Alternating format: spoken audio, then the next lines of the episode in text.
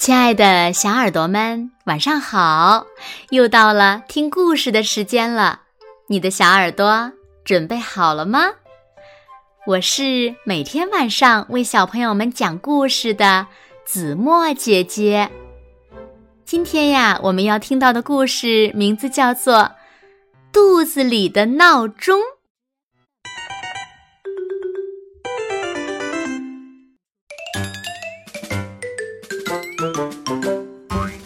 我的肚子里有一个闹钟，它每天都要响几次。叮铃铃，叮铃铃。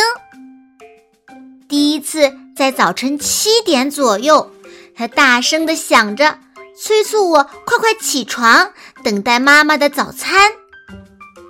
接着，吃进去的食物会从食道进入胃。通过胃的蠕动和消化酶的作用，慢慢的变小。再过一会儿，食物就会慢慢减少了。上午十点钟左右，肚子的闹钟又咕咕响了。哇，点心时间到了！到了十二点，肚子里的闹钟。第三次响了起来，我知道该吃午饭了。即使身体停止活动，食物还是在慢慢的消化。身体在运动的状态下，食物会消化的更快。下午五点左右，肚子里的闹钟又响了起来。幼儿园放学了。爸爸也来接我回家了。空空的胃里需要许多的食物才能填满，每一餐都要吃饱才有精神哦。美好的一天总是在妈妈讲故事的声音中结束。一天结束了，肚子里的闹钟这会儿也安静了。最后。千万不要忘记，每天都要便便。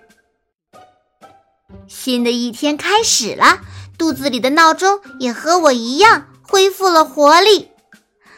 我的肚子里的闹钟每天都要响几次，你呢？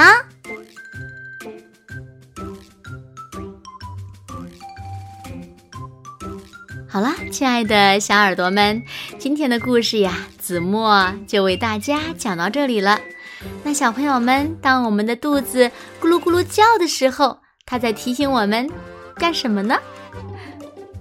快快留言告诉子墨姐姐吧。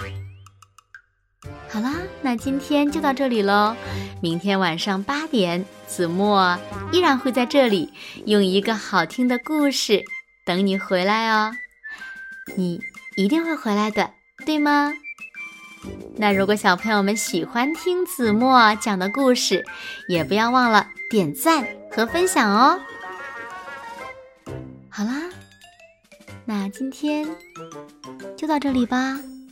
现在睡觉时间到了，请小朋友们轻轻的闭上眼睛，一起进入甜蜜的梦乡了。安，好梦。